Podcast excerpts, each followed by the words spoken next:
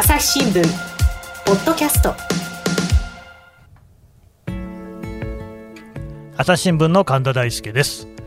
いや新型コロナウイルスなかなかですね収束の兆しが見えてこないんですが今回はですねマスクに関するお話を聞いていこうと思います。えっとまずはですね朝日新聞の科学医療部の記者で今直哉さんよろしくお願いします。よろしくお願いいたします。はい。そして今日はですねゲストをお招きしてますよ、えー、聖路加ごめんなさい、聖路加国際大学ですね、すみません、聖路加国際大学の准教授でいらっしゃいます、大西和成さんです。よろしくお願いします。よろしくお願いします。はい。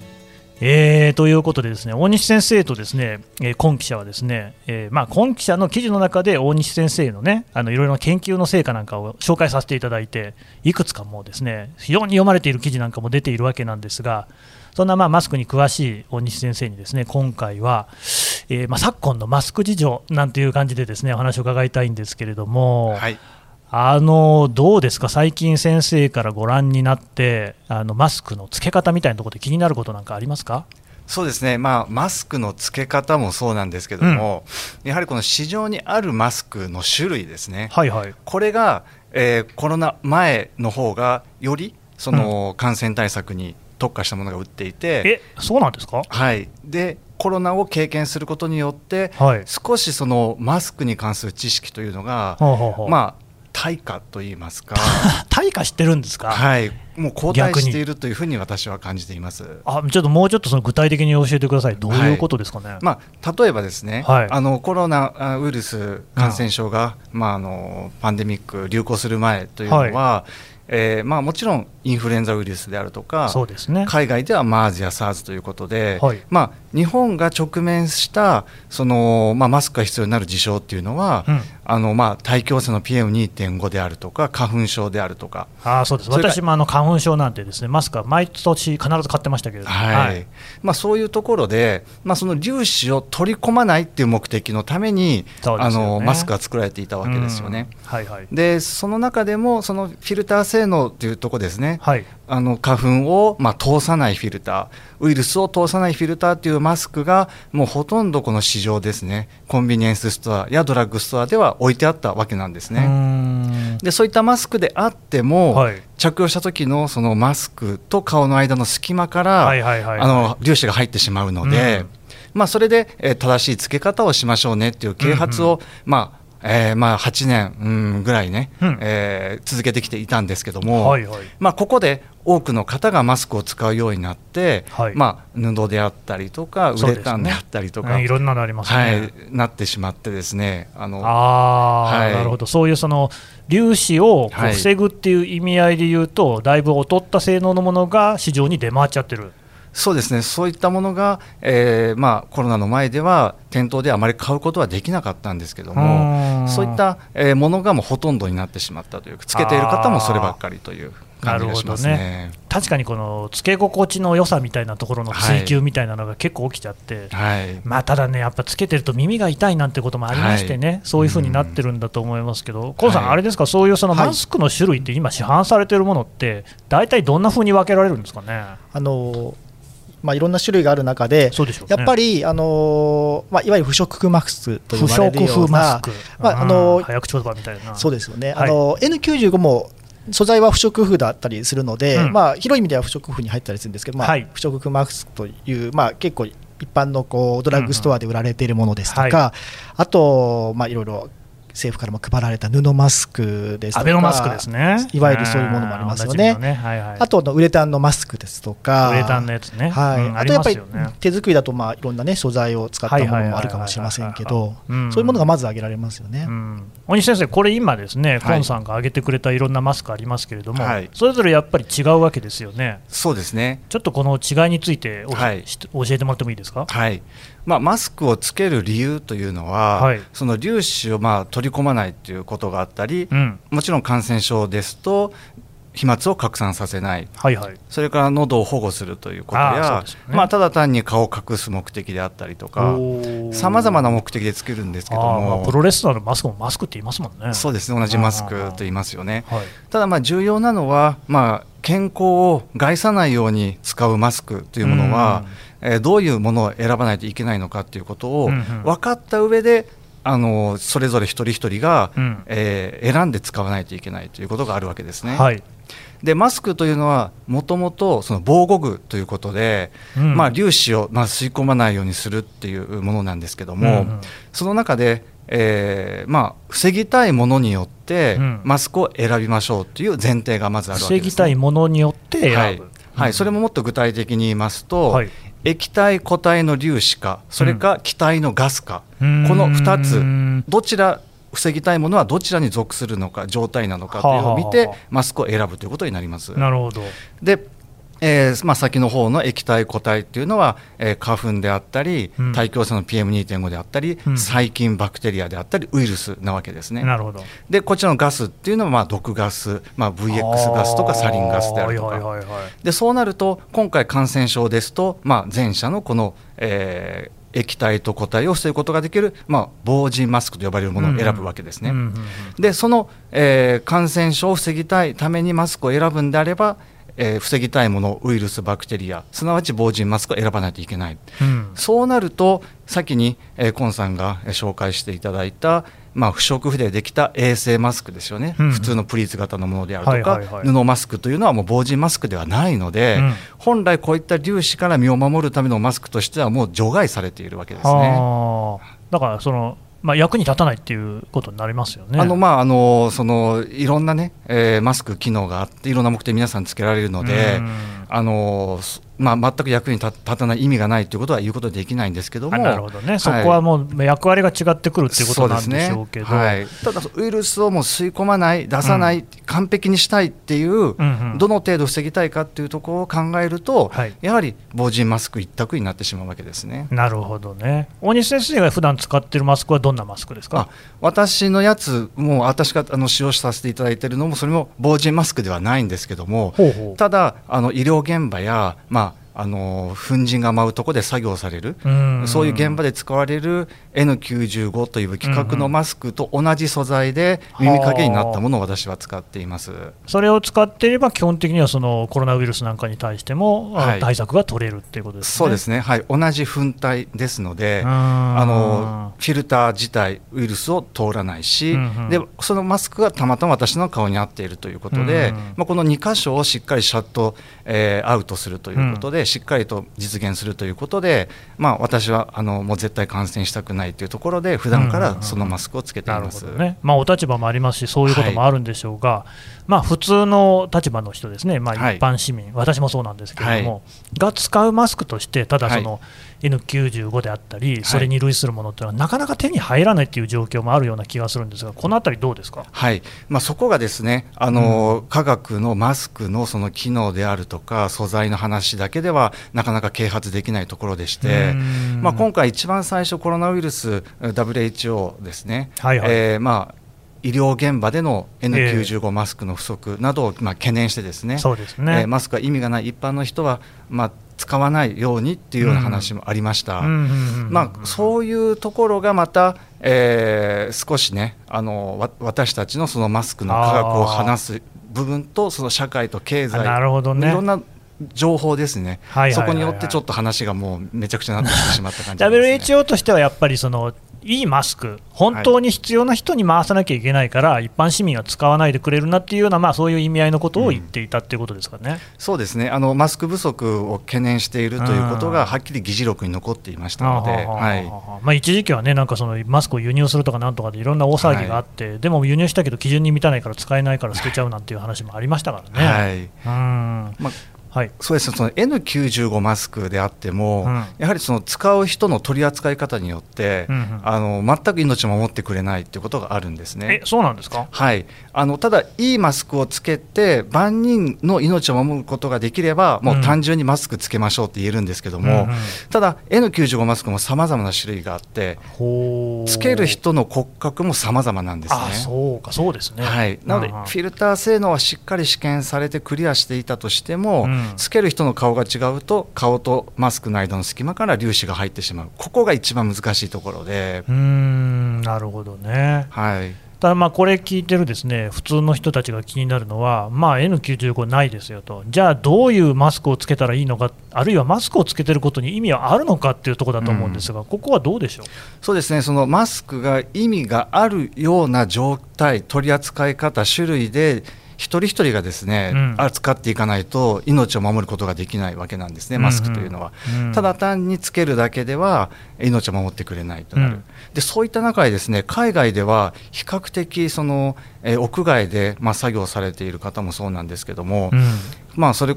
あのまあ、いわゆる高機能のマスクですね。N95 に匹敵するようなマスクをつけておられる方が街中でも増えているような気がするんですね。へそうなんですか、はい、で日本は、まあ、なぜか、まあ、布やウレタンの方が多いのかなと思 ね、冒頭におっしゃった退化してるっていうね、はい、衝撃的なワードですけど。はいえ。ーうんなので少なくともマスクに求められる機能というのは2つフィルターの性能ウイルスを通さない。それと自分の顔にフィットするものというところで、うん、まあ、そこに皆さんたどり着いていかなければならないんですけども、うんうん、まあ、もちろんその手に入らないというところで、うん、まあ、皆さんそのまあ、最大限でも不織布の、まあ、衛生マスクですね。なるほどね。ということになってしまっています。でこの不織布のマスクも付け方をえーまあ、ちょっと工夫することによって、うん、まあ、顔にフィットしやすくなっていくっていうことが分かっています。工夫ってどういう工夫ですか、はい。まあ、特にあのマスクの顔とマスクの間の隙間というのは、えー、鼻の部分と頬の部分横ですね。それと顎の部分の、うん、えー、まあ、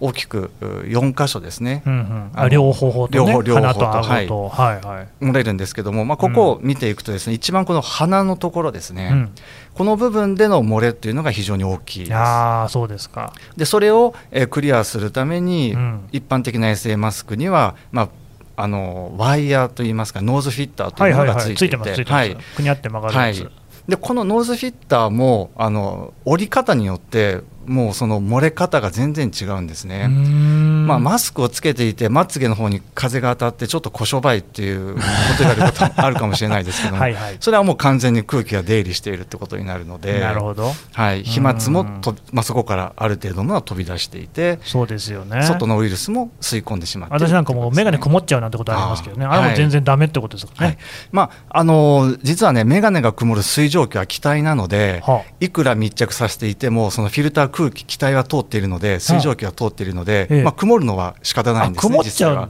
はい、ただ曇る頻度がその隙間が埋まっているのとそうでないのとでちょっと違うぐらいで。なるほどね、はい、なんか難しいんですねそうなんですよ、ね、はい、どうですかコンさんね今の話を受けてなんですけれども実際にこう我々のレベルで具体的にできることっていうと例えばどんな感じなんですかね、はい、あのまず付け方っていうところで言いますと、うん、あの私も別の記者が取材の大西さんに取材した、記事をあの私もすごくあの大切にしておりまして、えー、なんていう記事でしたっけ、えーね、紹介しましょうよ。あのー、はい。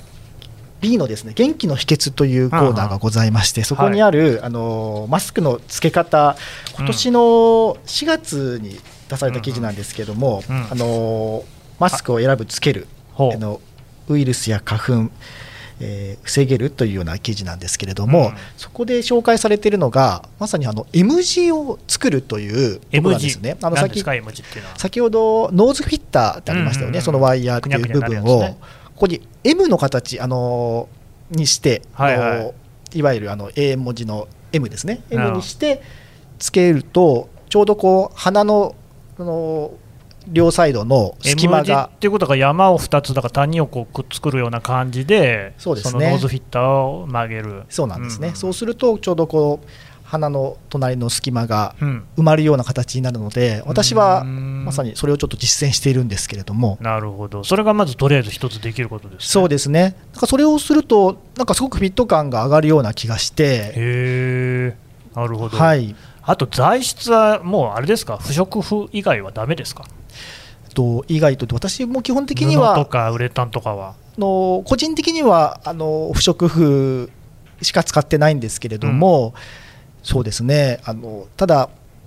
本当にその布しかない状況だと私もそれは使わざるを得ないとは思うんですけれども、うん、今、まあ、幸いねその街にも不織布も出てきているので十分に。なるほどね。まあそうかもしれないですね。あの大西先生ね、最近はその服飾メーカーとか、スポーツ用品を作ってるメーカーなんかも、マスク作ってるじゃないですか、はい、ああいうのってどうなんですか、まああのーそうですね、ま、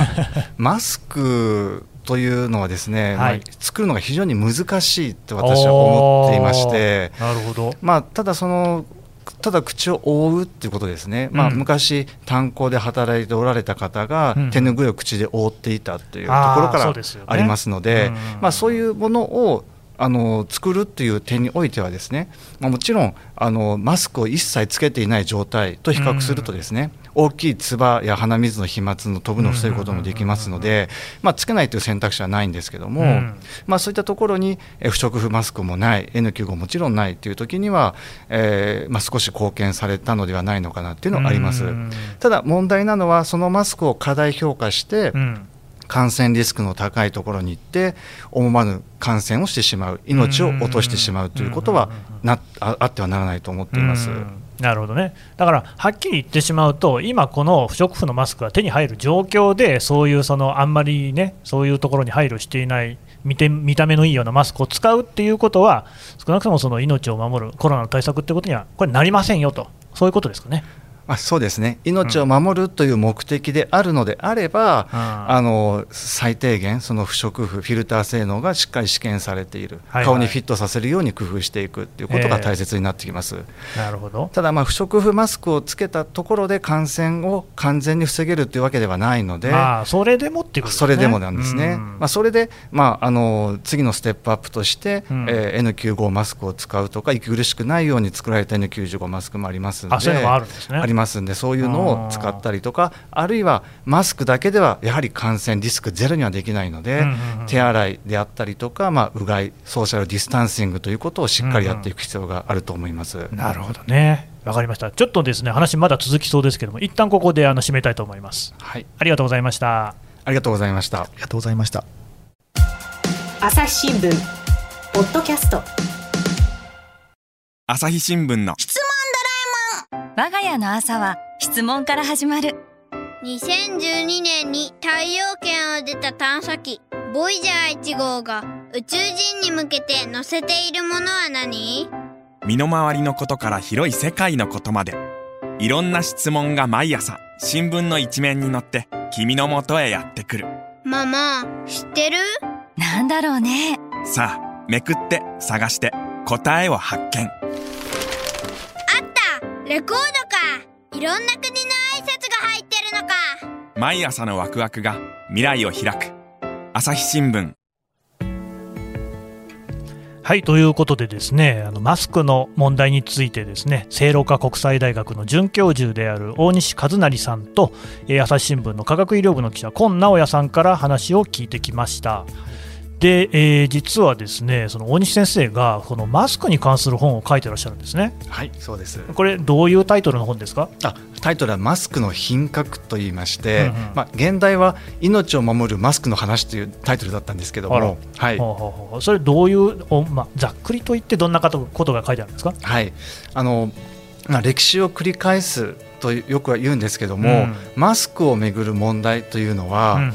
あのまあ、100年前のスペイン風邪の時もそうなんですけども、はい、まあ、マスクというの注目を浴びてそれが収まるともう忘れ去られていくっていう、ね、毎回繰り返していて SARS、MERS 大気汚染 PM2.5 花粉症インフルエンザと、もう同じことを繰り返しているというところで、はい、まあ、あの毎回その都度、まあ、マスクの啓発をしている中で、うん、まあ、毎回同じことをあのお話しするのが、まあ、ちょっと、えー、なかなかもう面倒くさいと言いますかしんどいなとなってきて、ね、はい、そこであの1回テキストということで、はい、マスクをゼロからですね。マスクをつける目的種類と扱い方こういう効果、うん、こういう時はこういう効果でこういう時は効果がないといった、うん、そういう話を、あの書いています。なるほど。のこちらの本私も読ませてもらったんですが何ですかンさん突然。これあの新型コロナがもう広まってから出されたというような本ではなくて、実は違うんですか？そうなんですよ。実はあの去年の終わり頃に出されていたんですよね。はいそうです、はい、もうじゃああんまコロナと関係なくもともとこのごご関心というか専門の領域でそれを書かれたところ、はい、なんとコロナになっちゃったってことですか？そうですね。もう4年前から実は書き始めまして。だいぶ前ですね、はい、なのでこの本には新型コロナウイルスという名称は入ってなくて一般的なウイルスのことが書いてあります、なるほど。ただそれであっても現状のコロナの状況にもちゃんと当てはまることが書かれているということですね。そうですね。100%当てはまっておりますそうですか、はいというわけでですね、えーと、マスクの品格という本ですね、えー、これまたあのぜひね手に取って皆さん読んでいただければと思います。今日は大西先生どうもありがとうございました。ありがとうございました。ありがとうございました。朝日新聞ポッドキャスト朝日新聞の神田大輔がお送りしました。それではまたお会いしましょう。この番組へのご意見ご感想をメールで募集しています。